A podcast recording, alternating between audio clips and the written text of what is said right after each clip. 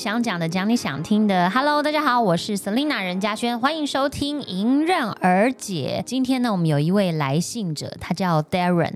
他想要问我 Pinky 三个孩子的近况，这个确定是他的来信吗？还是这是你们自己加的？因为他信的一开始他就说：“迎刃而解的制作团队，你们好，谢谢你们持续督促 Selina 做节目，让我每周都有机会可以听到 Selina 如天籁般的声音。”对他先谢谢我们的制作团队啊，就是谢谢小凯。其实好像蛮多听众来信都有，都会先谢谢你们，是是？超有礼貌的。好，对，是我的粉丝很有礼貌。可见你平常做事有多半途而废。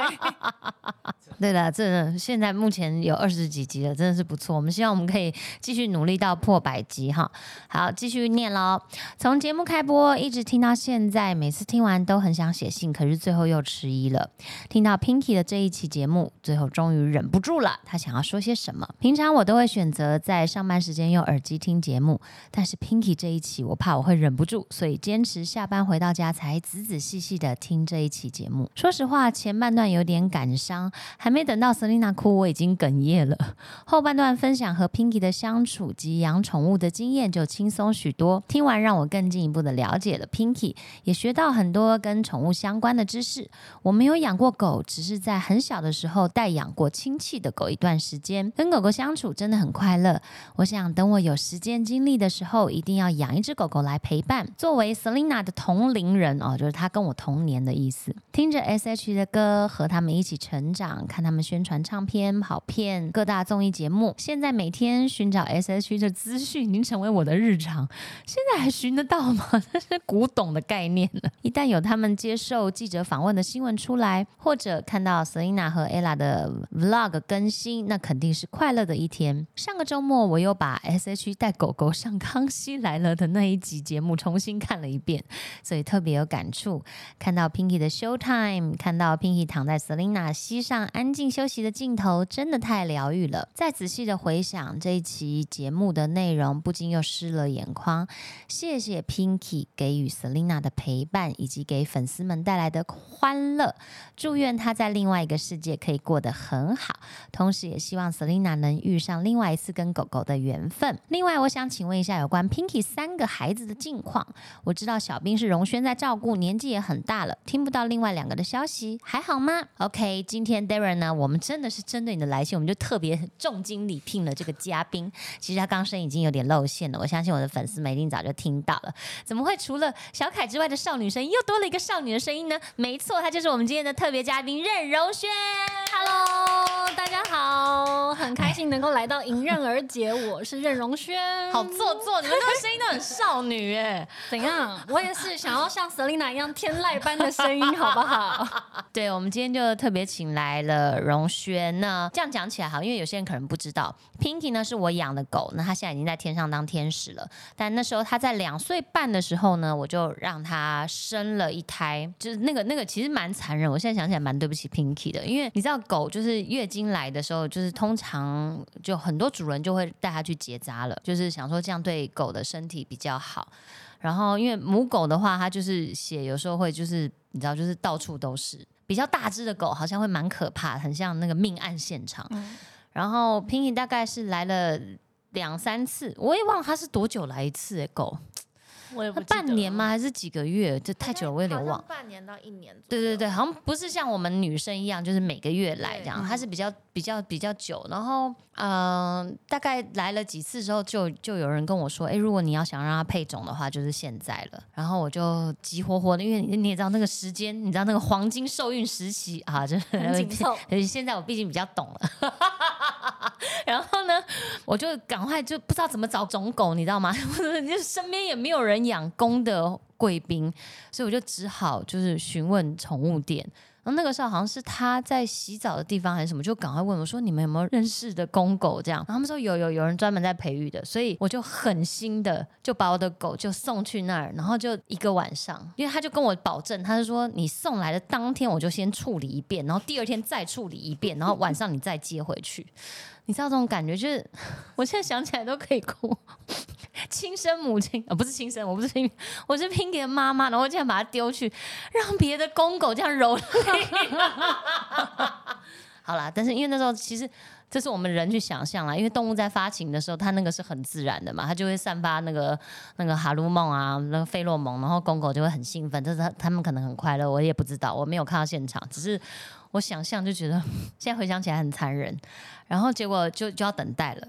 等待就是因为你不确定到底有没有，应该是好像蛮蛮快就知道，因为我知道狗的怀孕是两个月，两个月就就生了，这样短哦。很短。然后那时候好像就是反正蛮快就带去给兽医检查，就发现的确就是怀孕了。哇，她好容易受孕的体质哦，我现在他才一次哎、就没有她那个人跟我说两呃不知道几回合，啊。反正就是一个晚上嘛，正就是一个 night，对他就是一个晚上，然后就受孕成功了。但那时候一开始呢还不知道呃会有几只，因为一开始初期的时候那照照的不清楚。就我因为我自己为什么想要让 Pinky 生小孩，就是因为我觉得我很爱 Pinky，然后我心里想说。我一定要留下一个他的后代，有当有一天他不在的时候，可是我觉得这想法天真了，因为他两岁半生，其实那个他的下一代才跟他差两岁，很少。你其实差很少哎、我应该要等到譬如说他五岁或更老的时候再让他但那时候不能生了吧？嗯，不不建议啦，因为他嗯也、也也不是可能身体最佳的状态。反正总之后来，嗯、怀孕到了后期，就有一次就要照 X 光。其实我不知道为什么要照 X 光，因为孕妇不是通常都不会不会碰触 X 光，可是可能狗吧，他们没有办法去更好的那个医疗还是怎么样。反正总之就要确定只数，因为等于你要确定它生出来会几只，才不会万一有一只在里面或怎么样这样。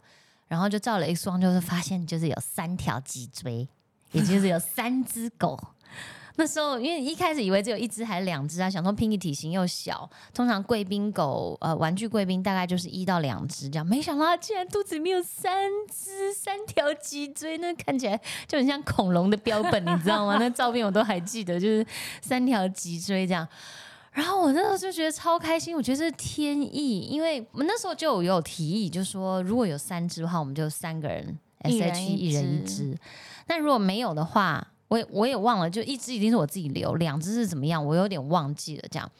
然后就没想到它就是三只，更妙是因为我们也不知道性别，要出生的当天才知道。那出生的当天，其实我们就是嗯、要提早，就提早，因为 Pinky 是剖腹，因为它太小只了，三只如果自然产的话，会有一点点危险。所以安全起见，就是用剖腹的。我还记得那天剖腹的时候，我们三个人呢是在彩排，好像彩排演唱会还是彩排什么。然后彩排完，我们就跟医生约好时间，而且那时候那个兽医院是已经关门了，就是晚上的时间就没有其他的客人，然后我们就去。然后我记得我爸妈也去，你有你有在吗？我不在你们在。我们爸妈也去，而且还有露营还什么之类的。然后我们三个人就一起去迎接，因为那三个就是我们即将要养的 Pinky 的第二代。本来我心里就想说我我要养母的狗，因为我不太熟悉公的狗，这样不知道怎么照顾。Hebe 也是，他也比较想要母狗。那只有 Ella，他就说他有养过，反正他 Ella 就是家里小时候就是可能养过很多狗，所以他对公的母的他都无所谓这样。然后那时候我们就很紧张，然后剖腹的时候，他先把整个囊袋拿出来，你知道，就是像三只狗在里面，然后就包着一个你知道一个膜膜，一个一个透明的，呃嗯，半透明的膜，这样整袋这样拉出来，剪开之后就一只一只拿出来，那一只一只它完全就在水里面，那因为他们也不会呼吸，那个护士要立刻把它清它的口鼻，然后立刻不知道按按还是什么按摩，然后让他们可以开始哇哇叫这样，然后很快呢，小兵好像我记得是第一只出来的，最胖的一只就是小兵，感觉就是营养吸收的超好的，然后颜色也是最深的，然后再来第二只就是阿贵，颜色是中间的。然后是公狗，最后有一只呢，就始终就又瘦又小，都没有叫，我们就很紧张，就是很怕它就是死掉的这样，因为这也是蛮正常的。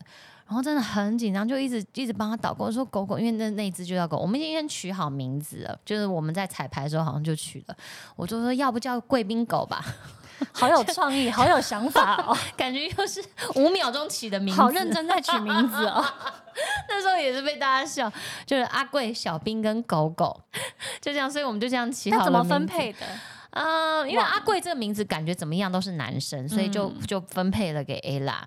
然后小兵，小兵这个长滨也很男生的名字，对偏男生啦，难怪他住进 住进个性就有点 man。啊，一直被人家误认成公狗。我也忘了为什么，就是就是我忘了怎么分配了，可能下次再问一下 Hebe 啦。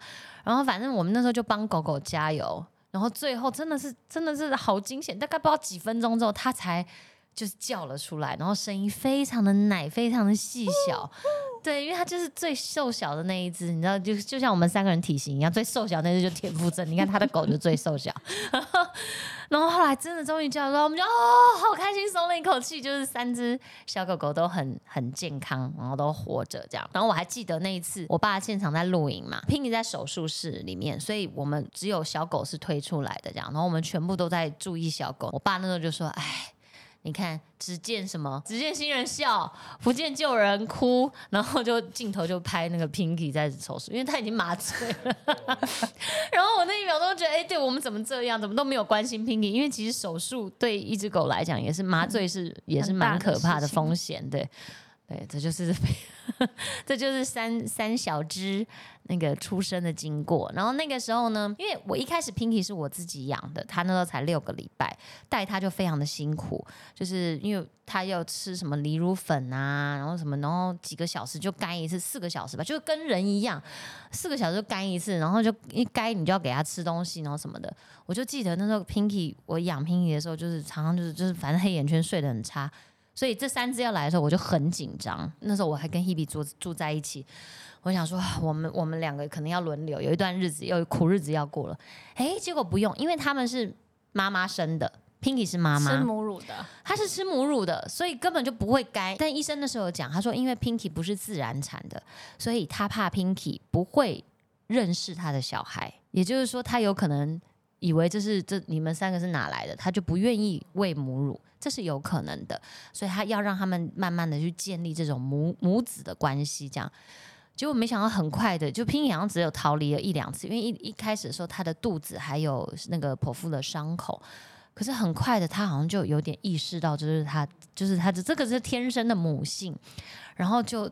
再也就不用我们照顾了，因为 Pinky 就照顾那三个小的，不仅喂他们喝奶，然后 Pinky 也会把他们的屎尿都照顾好。大概在三个月的那个期间，Pinky 就呈现一种流浪狗姿态，非常非常的狼狈，整个毛也打条了，然后整个全身也就是这样，就是很很脏的状态。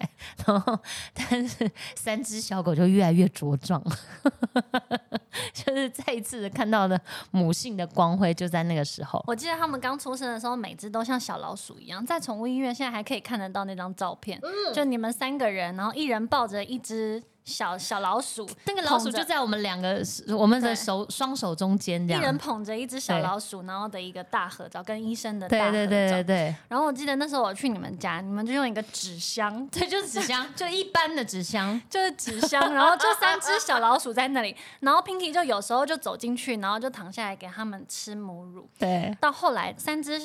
嗯，小老鼠开始长毛了，比较大只的时候，但还不能出纸箱。那那时候他们不知道是有长牙齿还是怎么样，他们想吃母乳的时候会咬到，不舒服，会会咬伤，开始有点不舒服，然后就会开始没有。Pinky 以前都是那种躺在那里的姿态，对，然后 Pinky 就开始有点不舒服的那种。我记得那个画面，对。然后我还记得你们第一次把他们放出来纸箱，他们还不会站。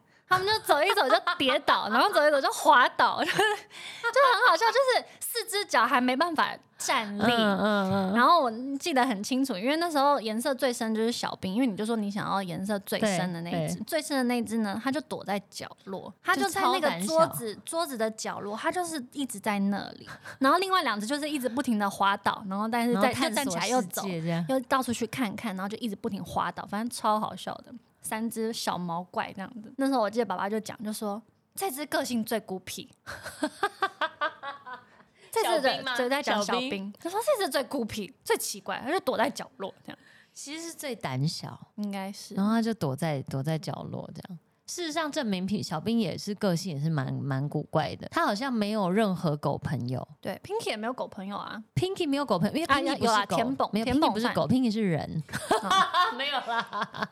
对，Pinky 小时候还跟田蹦算是一个玩伴这样，但后来因为呃田蹦后来不知道几个月之后就送回去给给新主呃 Hebe 的爸爸妈妈，所以 Pinky 在见到他的时候，就那个田蹦已经是大概三四倍大了，所以 Pinky 就觉得你是。知哪位，就是再也没办法跟他要好。可是田猛却觉得 Pinky 你，我是田猛，你知道吗？就是田猛会想要对 Pinky 很热情，可 Pinky 就是吓得半死，就是体型差太多了，体型差太多了，所以就再也没办法成为好朋友。小兵的话，好像是我记得他，因为后来我们三只就各自就带走了嘛。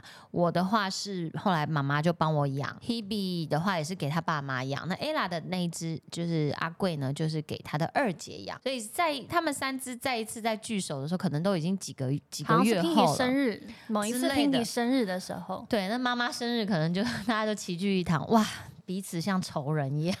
完全不认识对完全方没。有办法友好，没有什么兄友弟恭，就是 就各种的凶，各种的。其实感觉连 Pinky 都不认得他们 Pinky 也不认得了是小孩，他对不认得，没有呃，至少我们没有感觉到那种就是像小时候 Pinky 这样照顾他、照顾他们，然后舔，然后把性挥屎把尿这发的那种样子，对，就完全没有，其实蛮神奇的。但我在想，这可能动物界就是这样吧，这样。所以我们现在呢，就来聊一聊，因为讲完了 Pinky，那我觉得今天要聊的。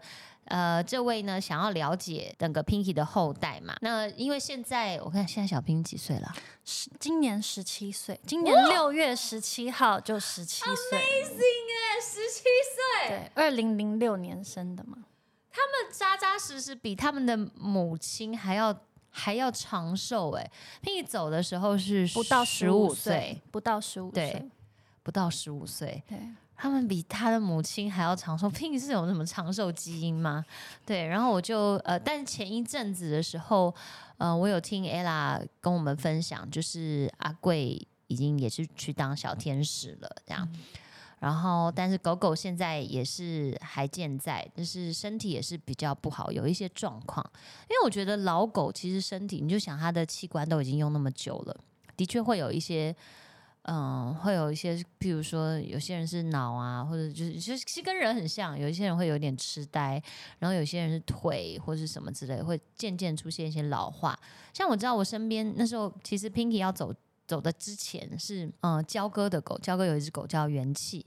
也是是一只柴犬，我觉得他也是把它照顾的很好，因为也算是蛮年长的。那但是他到后面的时候就真的非常的辛苦，因为他是已经就是大小便呐、就是都会都已经失禁的那种，所以那照顾起来呢就会特别的麻烦。你要给他围一个特别的区域，然后每天回去第一件事情可能就是要又要清洗它，因为它就会泡在他自己的屎尿里面，这样，所以就变得他的生活品质会蛮不好的啦。对，那我我我是蛮幸运，因为我觉得 Pinky 应该不想要他自己呈现那种姿态，他就是一个太瞬太爱间，漂亮，对，他太漂亮，爱漂亮到连连走都要这样，他就是一个。呃，一个一个瞬间，就是他的胰脏爆炸，然后我发现的时候 就紧急输血，可是输血也来不及了，那第二天一早就走，所以算是走的非常的利落干脆。那现在的就是小兵是荣在照顾，我们来聊一下这个老狗的照顾。嗯，其实像三只小狗，就是 Pinky 的后代，他们其实蛮小的时候眼睛就都看不到了。他们有一点可能是遗传基因的问题，所以其实最早是阿贵就先看不到了嘛，对，超早的，大概两三岁好像好像那时候 ella 带阿贵去海边我海边，对，然后那个医生就说，因为海海水的折射对于狗的那个水晶体是非常大的伤害，反正很早他就白内障了，而且是两只眼睛就看不到了。对，然后再来就是狗狗，狗狗是也是一呃，不知道有一点征兆还是什么，然后 Hebe 就带他去看了眼科，然后很早就动手术了，等于是说把那个水晶体就换成人工的，所以他不会到全盲，可是他的视呃至少他可以维持一定的视力。对。对，那那时候小兵有去检查，小兵他大概也是蛮早的时候，可能四岁左右，就是也是很小的时候，他就开始眼睛有点白内障的，灼灼的对，灼灼的状态出现了。然后去检查，就说，哎，确实是白内障的状态。本来只有一只眼睛，然后后来就变两只眼睛，然后就去开刀。然后一开始还是可以看到一点模糊，但是就是开始会东撞西撞，变得他走路就开始变得小心翼翼。就变得很像小兔子。对呃，小鹿斑比这样子小小小小步的走，然后或者是就沿着墙边，对，沿着墙边嗯靠着人或者是靠着家具走这样子。然后后来就是做了手术之后呢，他其实现在基本上完全是看不到的状态。嗯，他就是靠着自己慢慢去摸索。我常常带他到一个新的地方，我就说：“来，小兵去下载地图。好可爱”对，去下载地图，他就会去摸索，然后他就会用他的脚的触感去知道说他现在踩在的是尿布垫上，嗯还是踩在垫子上，踩在他可以睡觉的地方，这样子、嗯去用感受。但也因为他眼睛看不到，所以他的听力特别好，嗅觉超好，嗯，一直到现在。现在是因为他真的老了，听力退化了，各个都下降了啦。但他的嗅觉还是还是好，当然也比之前差一点，但还是很好。因为我发现每次只要我吃东西，食物来了，然后我可能是坐在客厅吃，然后他就一直哇哇哇哇哇哇哇，因为他想要吃。然后后来我就想说，好，那我离把食物离他远一点，因为他坐在客厅，我就去餐厅，然后就慢慢的这样缓缓的拆开，然后因为他听不太到，然后慢慢吃，然后大概过了。可能三五分钟，哇哇哇哇！因为一样，他这个嗅觉他又闻到了。对，，因为食物味道可能飘过去了。那如果你下次吃饭的时候，你就打开抽油烟机呢？那我要在抽油烟机底下不用不用，因为你只要有一个顺风处，就等于你你知道吗？制造一个风流。譬如说你他如果在客厅，你就开一个客厅的窗，然后呢你在餐厅在中间嘛，那那个抽抽油烟机在最角落，所以它的风一定会怎么样？都是这样顺过去的，绝对不会逆向，试试看，对不对？它我可以就不会试它真的很激烈，因为它就是会一直要靠近食物，而且小兵很厉害，他的那个叫声非常的洪亮，就是很像任霸那种，你知道，就是年纪他是丹田的虽然，大，可是这好声音有那个洪那个丹田那个叫声，他常常叫到我误以为他还是一只非常年轻，然后中气十足对，的就是他的叫声，它的叫叫声太洪亮了，我真的会，因为小狗通常会越来越没有力气嘛。对，而且老狗声音有时候会哑哑的，对，然后其实老狗它其实睡觉时间会很长，大部分都是呈现一种慵懒的状态。嗯它就是大部分时间是慵懒状态没错，但一闻到食物的味道，就是像小狗一样充满元气，然后还会这样子站起来。它现在已经老了，你知道吗？我每次看到它站起来，我就马上把它抱下来。你怕他摔下摔下床？没有，我不想让他再用单脚的后脚的力量去去站，因为他其实膝盖关节不是那么也没有那么好好了嗯对，所以我就会阻止他做这些事情，但他为了吃，他什么都可以。然后那个叫声真的，他会在你耳朵旁边这样子叫到，你觉得你的耳朵要失聪了。你真的无法相信，它是一只快十七岁的狗就是它对于吃东西是这么的执着，跟这么有活力。我觉得这一点很棒，因为有养过狗的人，或是其实养小孩也是一样的概念，你就知道有食欲跟没食欲的差别。没错，就真的有食欲就很好养，你知道吗？你根本不用怕它会吓死，没食欲吓死。因为像那时候 Pinky 到很后面的时候，其实它也是最后大概半个月一个月，其实让我很困扰，就是没食欲。可是其实这就是一个 sign，就是他身体不舒服。对因为他本来是一只食欲这么好的狗，可是它突然都不吃了，而且我是。变各种花招哎、那时候还一度还买生肉，嗯，生肉饼有有说过，就是什么狗吃生肉多好多好多好这样，那个真的是血肉模糊。我想说，哎呀，看起来有够可怕。那一开始它还会有一点食欲，可是后来久了，一样它也就不喜欢吃了。我听说这个狗的食欲就是一个很重要。那很幸运的是，小兵跟平平呢都是属于食欲很好的狗，所以我们唯一要做的呢，就是控制它不要吃太多。因为如果太胖的话，有时候那个身体啊关节也是会负荷不了。然后，像他们现在这个年纪，其实吃太多对他的肾脏负担很大。嗯，我记得三年前我有一次带他，因为我觉得他年纪大了，我就想说带他去做个健康检查。嗯，然后去健康检查的时候，医生就跟我说他有肾脏病。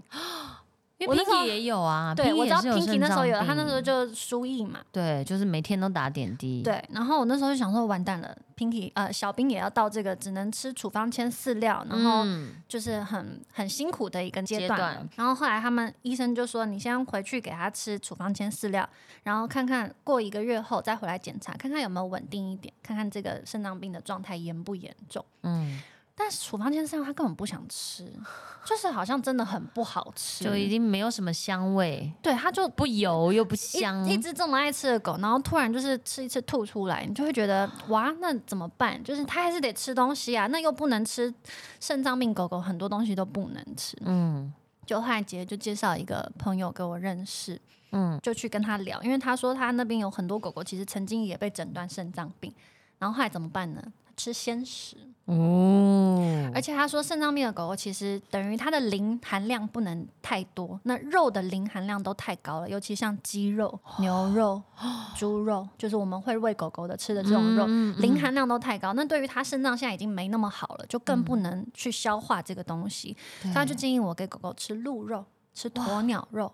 他说这几种肉的那个磷含量比较少，哦负担比较少，然后所以就是减量给他吃，然后给多给他吃其他，比如说淀粉、蔬菜，反正就试试看，从鲜食开始，我就给他吃鲜食，然后再回去看检查，就很神奇的，他的指数回稳了，真的很神奇，我真的觉得他是小兵的救命恩人，嗯因为小兵那么爱吃。其实我也是到 Pinky 很后面的时候才认识他的，那时候都已经有点来不太来不及了。对他介绍医生嘛，对，对对，那时候有他介绍一个很好的医生，嗯对，所以后来我们也是就是透过这个方式，然后就变成他其实吃的更开心，因为以前小兵吃饲料嘛，嗯。其实饲料他已经吃的下下叫了，因为我每 常常给他喂不换不同的饲料，嗯，然后有那种鲜肉干的饲料，什么各种的给他拌在一起，他已经吃的下下脚，然后换成那个吃鲜食的时候，我永远不会忘记他第一次吃鲜食的那个样子，他就是这样，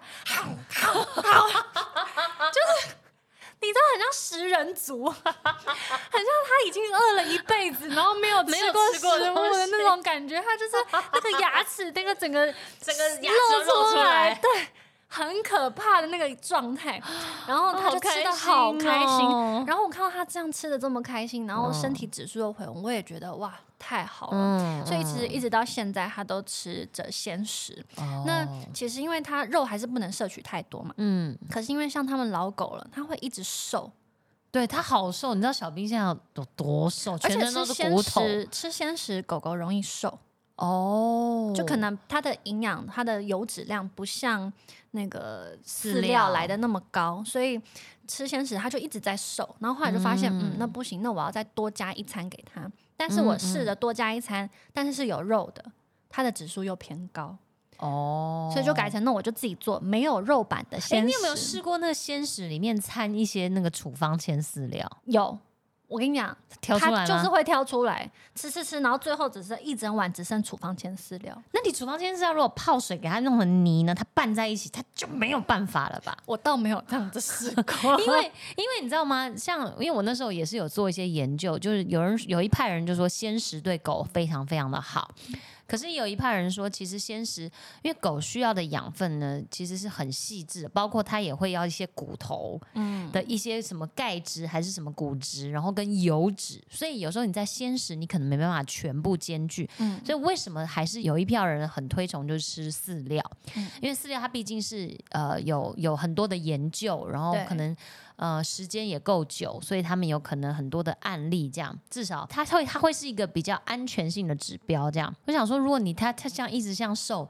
那如果用一些处方签，因为处方签还是要要，因为他现在已经肾脏有病了，你必须要吃处方签饲料了。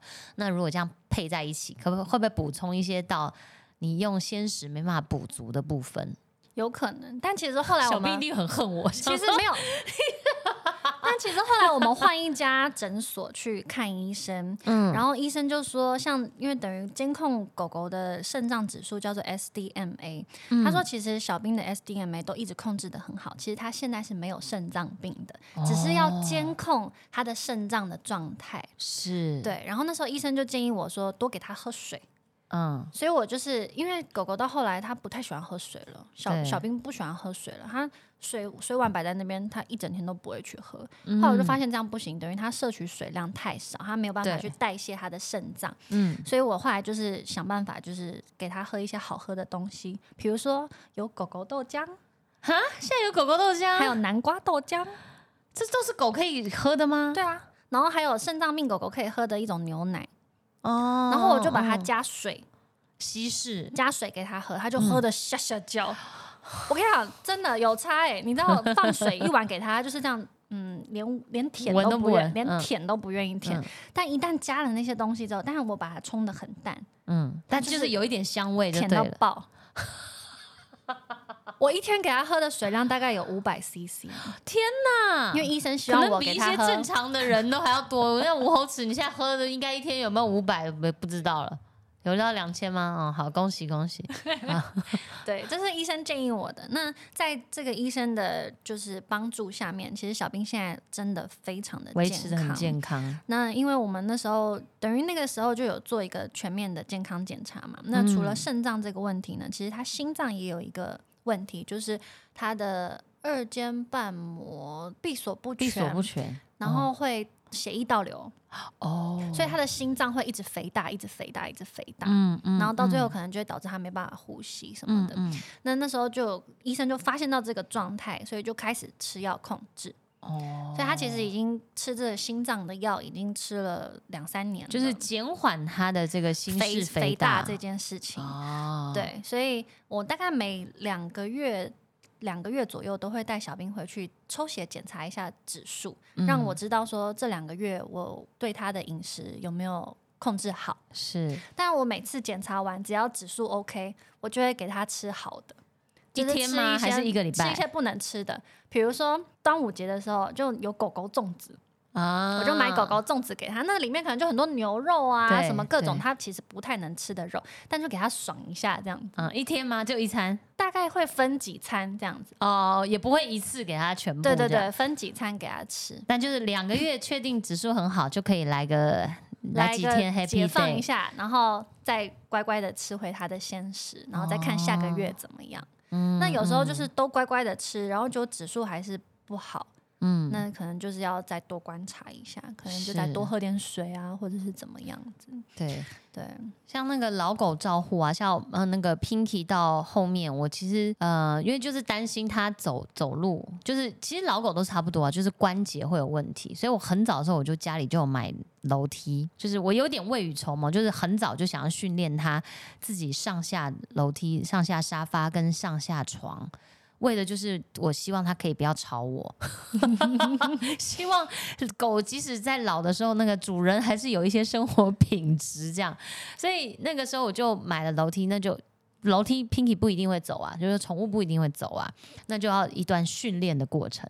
我还记得那时候训练大概也是训练将近一个礼拜吧，那也就是我就是重本，我就是用零食去利诱它。对，很感谢我的狗都爱吃，因为你不爱吃，你都不知道怎么利用它。我就在那个楼梯呢，每一阶就都放一个小饼干、小饼干、小饼干，然后就走上去，然后它就会先沿着那个走上去嘛。其实它会很害怕，因为那是一个很陌生的东西有，高度啊，他们会直接想要就丢就跳上去了，因为沙发上的高度是容易的。可是我就想要让他戒掉这个习惯，因为怕他一直这样跳跳跳跳跳，有一天他的关节就会受不了，所以就想要训练他走楼梯。那走楼梯先临时这样一个一个一阶一阶让他吃上来之后，然后再来就是一定要是就是要训练的，对，下楼上下楼梯，对对对，他上会上还不一定会下。然后各种的训练，比如说他真的成功走上来了，哇，太棒了！然后就赶快给他吃零食。成功的下来就太棒了，又再给他吃零食，就是用这种方式给他训练的，让他可以呃自己走上走下。呃，因为我的狗像小兵也是，其实都有时候就是会让它上床睡觉。那上床睡觉的话，就是如果他半夜起床要上厕所，他就是会会改，或者一不小心就会尿在床上。所以如果有楼梯的好处呢，他就是可以自己走下楼梯。那个时候 Pinky 的楼梯，我就是这样，就是训练起来，我觉得还算是还蛮不错的。推荐给如果你现在的狗差不多将近十岁左右，我觉得可以开始用这样的训练避。免它一直跳上跳下。对，因为跳上跳下对他们的关节就是一个负担，然后而且这样训练好之后，其实会蛮方便的啦。对对，其实后来我们接手了那个楼梯嘛，哎，对，他传承了很很多。对他接手楼梯，我们接手楼梯了，但是因为小兵看不到，所以他可以上楼梯，但他没办法下楼梯。嗯，对，然后所以后来我就作罢了，就还是都是用亲自抱的，就是晚上睡觉一该，呃，哦，好来下去尿尿，就是你有用算过大概平均睡眠几个小时吗？其实一个晚上大概，因为他喝水量很多，对，所以他大概会起来至少两到三次。那你那如果他睡前，譬如说你睡前几个小时就不给他喝了呢？但是没办法，因为我要，因为他一下就肚子饿了，所以我一定要在睡前喂他吃饭，然后这样可以确保我有哦四个小时的好睡眠。因为他大概想尿尿，这就是四个小时左右。所以他饿也会该哦。你不知道他现在该的哦，我跟你讲，我的睡眠现在好精彩哦！天哪！他，我举昨天为例，好好好好好昨天我十二点喂他吃最后一餐，嗯，然后我们就去睡觉。睡觉了之后呢，大概四点左右，他就、呃好下去尿尿。哦，尿尿完，尿尿，嗯，对我知道他尿尿嘛，我就把他再抱回来床上，因为他尿尿完如果找不到我，他就会哇这样叫，所以我就 OK 好，等他尿完，我把他抱回床上，然后大概就是又再睡了一下，可能睡了一个多小时，又开始。呃，我想说，嗯，好可怕，这现在是什么情况？我又把他抱下去，诶，他就去探索了，他就去嗯到处嗯走一走了。嗯然后当他就是回到房间，他走，因为他走那个客厅地板跟房间地板声音不一样，嗯所以我知道他进到房间了，我就下床去接他回床上，然后就会顺便去看一下，因为如果他有大便，我要赶快清，不然我怕下次他再下去的时候会踩到大便，会很悲剧。嗯然后所以我就去看，诶，好，他大便了。而且大便哦同时还尿了一泡尿在旁边，好，然后我就把他接回床上，但是不到十分钟，绝对没有五分钟，他又开始叫。我想说，嗯，有事吗？你刚刚已经大完也尿完了，是肚子饿了吗？他就我就先把他抱到身上，然后就摸啊安抚一下然后我自己也很想睡觉，很累，然后我就这样摸安抚，然后他就是没办法静下心来，就是要要么就是动来动去，要么就是又又想要叫。哦，好，我去喂你吃点东西。我就喂，因为我平常下午会喂他吃一盒的地瓜跟一盒蔬菜，嗯，我就是我就想说好鲜食，就对，对我想说好，那我就先喂你一盒地瓜，不要吃太多，然后就吃一盒地瓜。好，吃完之后呢，就再把它抱回床上。一个半小时之后，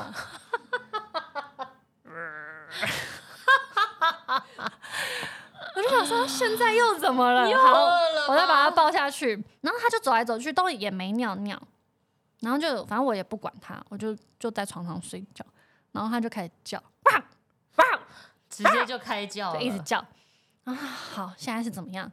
好啦，已经过了，那时候大概已经七点左右了。我想说，好啦，可能你肚子饿了，那我就喂你吃早餐吧。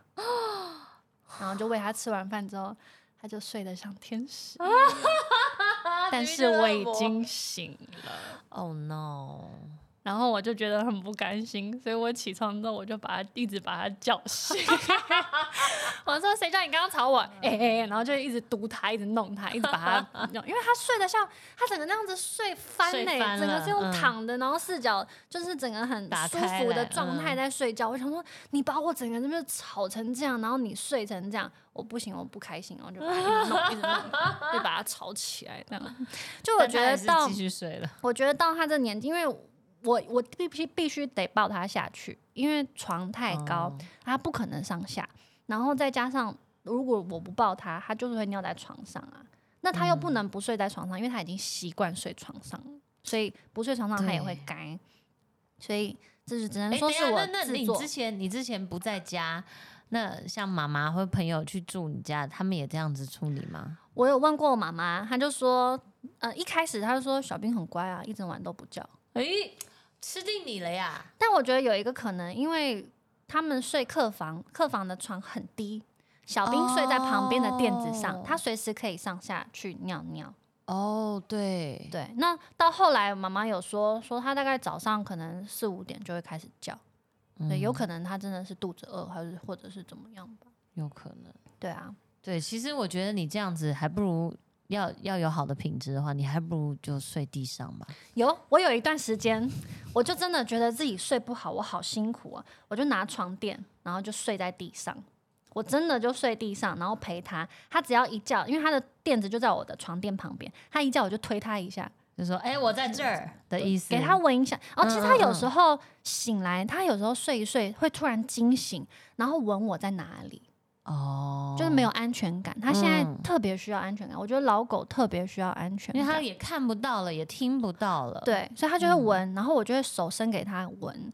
那有时候如果他还是不愿意趴下来，我就会推他一下，让他知道走一步就下这个花，这朵花了，你就可以去尿尿了。嗯，就离开你的床垫了。其实你离地板很近，对，很近，他你不用怕。误以为自己还在云床上，对对对对对，所以我就会推他一下，然后让他去尿尿。可后来发现我睡地板的床垫实在太不舒服，对所以就还是觉得嗯 OK。所以我现在变成怎么样呢？我的前半段睡眠会睡在床上，然后后半段睡眠我会回到地上去睡，就是随时可以推他一下，让他去尿尿。哦，对，但我觉得其实照顾老狗一定需要很多的耐心，是，因为它就是已经没有办法像以前一样那么的自如了。是所以你就是需要很多的耐心去去照顾跟陪伴。其实像小兵，他现在已经走不太动了。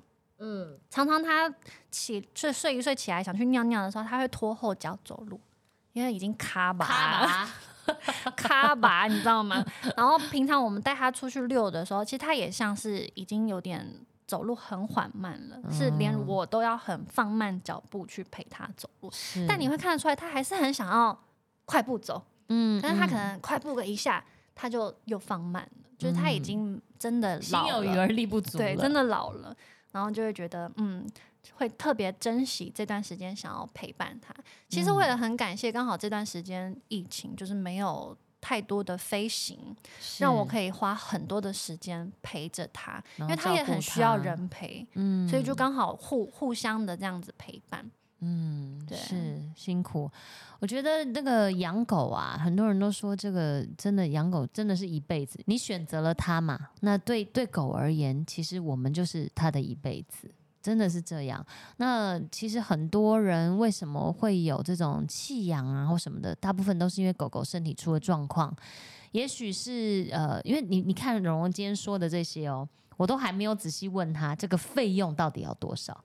其实费用是很可观的。然后狗的寿命虽然有限，可是你看就在这最后几年，就是身体出状况的时候，其实这个费用开销是非常大的。所以再一次，当然要呼吁大家，如果你真的要领养狗或者是养狗之前，一定要想清楚，前面的前面可能七年甚至更好一点十几年，它会是一个非常活泼的，然后充满欢乐的，可以带给你家很多喜乐的一个小生命。可是你要想到的是，这个后面这段路，你是不是也有这样子的勇气，也有这样的能力，可以撑到最后，陪伴他走完最后这一里路？我觉得这也很重要。所以给很多现在想要的，还有包括这个 Darren 哦，对不对？你你也想要养狗，这个都要想清楚。讲到这个，我就想要顺便来宣传一下我即将要播出的节目。什么时候播啊？会不会已经播啦？三月二十哦，呃，对，三月二十五播了吗？有可能已经播了有可能已经播喽。